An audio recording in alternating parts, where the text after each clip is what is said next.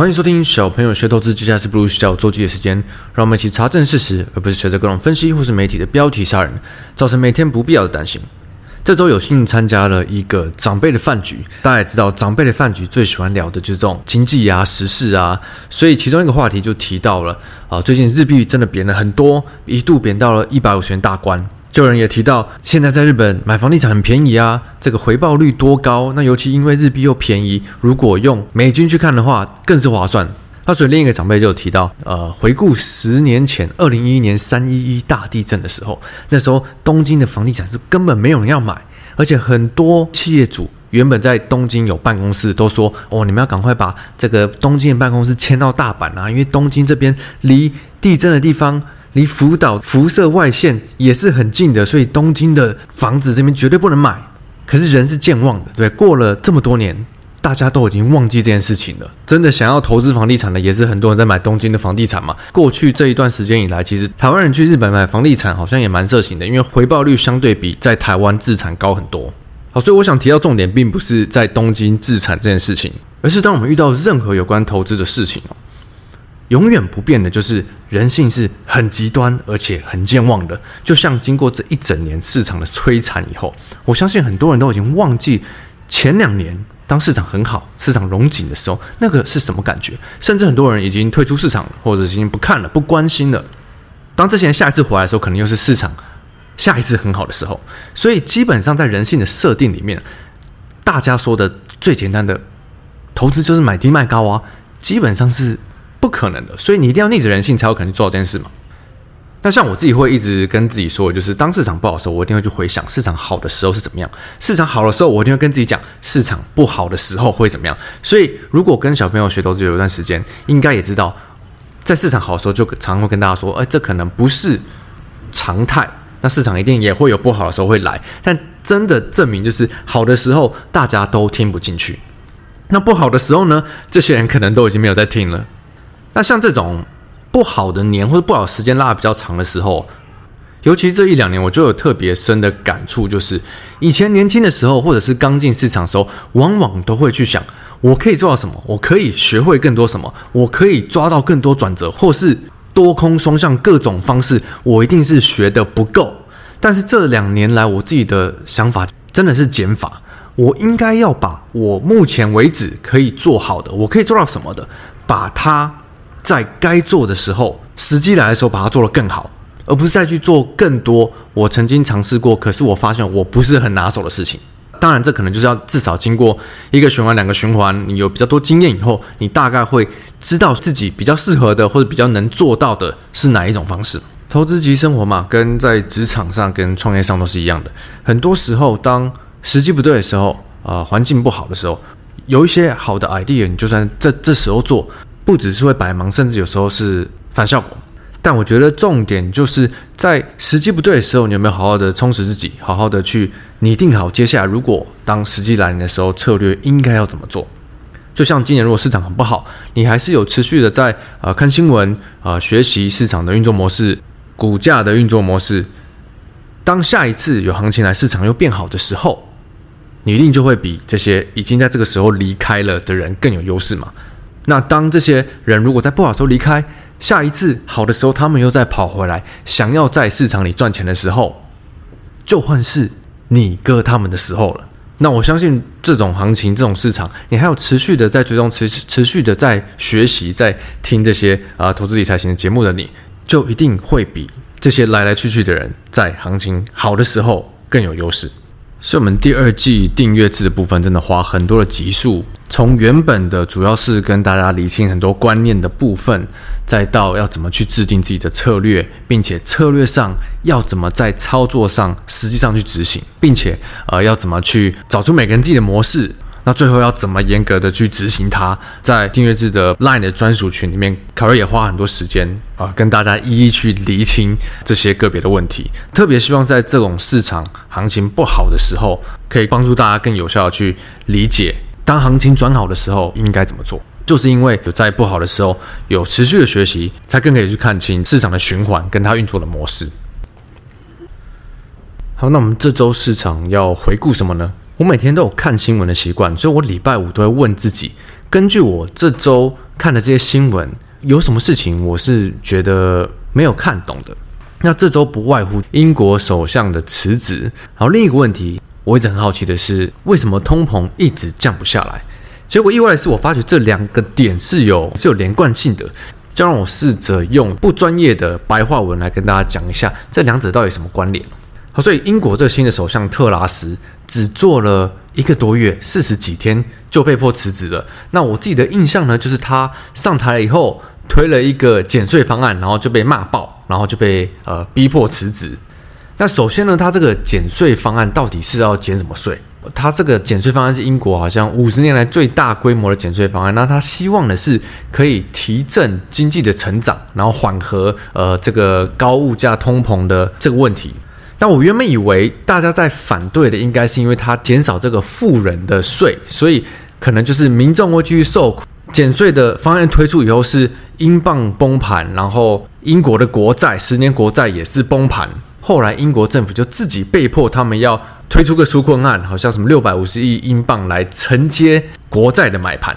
那大家听到现在可能不一定呃有很理解，但根据我看了一些啊报道跟一些解读以后，我发觉它这个本身是一个非常矛盾的做法。因为我们知道现在全世界都在升息紧缩，因为前两年疫情以来大家放了太多钱出来了。可是减税这个方案本身的问题就是它是一个。宽松，它不是把钱收回来，而是它放了更多的钱出来。因为减税方案，它可以让市场增加在四百五十亿英镑。那加上最近还有一个呃英国的能源补助的方案。简单来说呢，就是央行的政策跟国家的这个财务政策是有点矛盾，有点打架了。因为央行在紧缩紧缩的时候，政府的财政的政策却是持续在放钱，持续在撒钱。那同时间呢，呃，美国这边拜登也有发言。觉得呃，英国的首英国首相的经济计划是错误的，不不应该这样做。但哦，好笑的是哦，同时间看到彭博就出来直接呛拜登，美国他们说吗？因为美国在做的事情也是一样的啊。那这就关联到为什么通膨有可能一直降不下来的原因。我原本一直以为通膨降不下来的原因很大一个部分是战争，因为战争。把所有的呃油价、原物料的价格、运输的成本什么都往上拉了。可是，就算我们在这几个月有看到这些价格开始往下降，通膨还是没有下降。那我后来又以为是之前提过核心 CPI 里面的房租的成本，因为房租这个计算方式会有大概五六个月、呃半年之类的 delay，再加上本来升息要反映到实体经济，我也以为是大概几个月或者是半年才会有反应。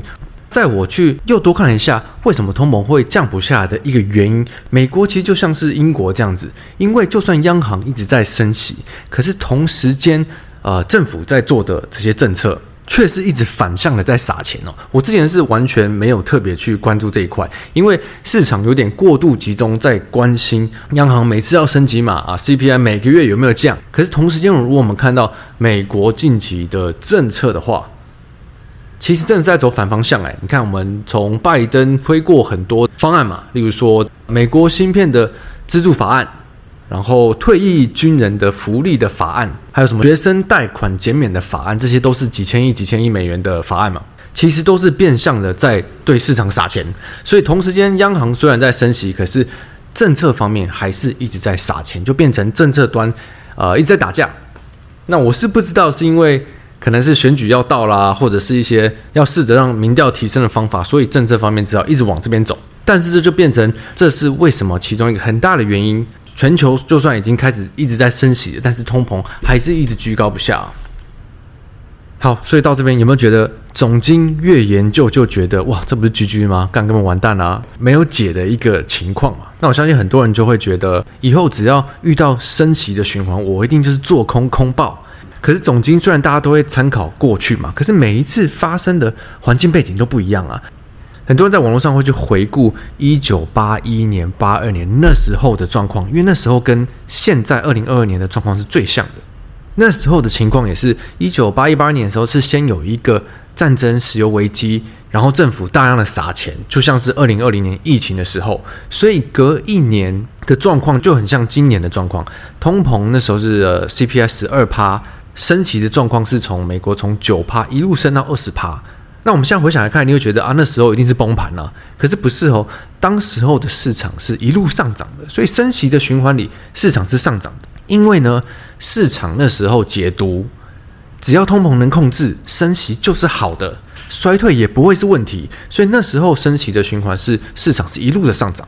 那大家就以为哦，那如果通膨控制住了，通膨 CPI 降下来了。FED 的政策也变成从升息变降息的话，市场就会反转了。诶，可是并不是哦。一九八一年、八二年的时候，是真的通膨被打下来了，然后 FED 的政策也转弯的时候，市场还是没有变好，因为经济真的衰退了，所以接下来要跌更多了。有没有觉得就跟今年的状况很像？现在大家每天都在关心。呃，总经的数据有没有有没有变好？哦，CPI 有没有降下来？FED 会不会降息？可是真的这个发生的时候，市场就不会担心那时候有可能是实际上经济衰退吗？那因为就像我们今年呃前半年的时候一样嘛，大家原本都没预期到的事情，其实很多都陆续在发生。所以总经的方面真的是我我自己认为，还是越研究越是一个死胡同吧。我们光是回去看，我刚刚提到这个一九八零年代，然后二零零八年金融海啸。跟二零二零年疫情的时候，其实市场跌到一个转折点的时候，都没有一个明显的利多。很多时候可能就市场觉得啊，最坏的已经到了，所以我们最近呃才一直在提到说，什么会什么时候有可能是市场预期已经最坏了？就例如说台积电最近的下修，有没有可能是一个近期的利空出尽？那有没有可能是在这边市场比较没有再继续破底？好，所以我的重点是总经啊，真的是。研究越多越没有结果，而且研究研究越多好像越负面呢？怎么看都是一个没有解的状况。那我一直自己推崇的是，我们只要搞懂现在是什么状况，市场在看什么，市场在预期什么就好了。回到我们自己的的操作、投资，不管是投资还是交易的上操作上面去说，如果我要交易。那就是有行情、有标的出来的时候，我才会考虑交易嘛。其实老说跟总经没有太大关系。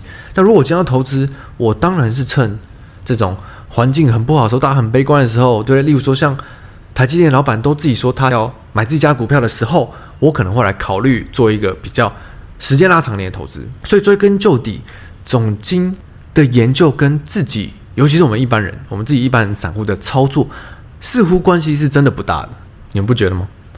最后我们看回台股，台股这周也还是喋喋不休。光是看成值上面，就是大部分时间应该都是绿的吧。每天开高就走低，那重灾区应该就是在柜买市场。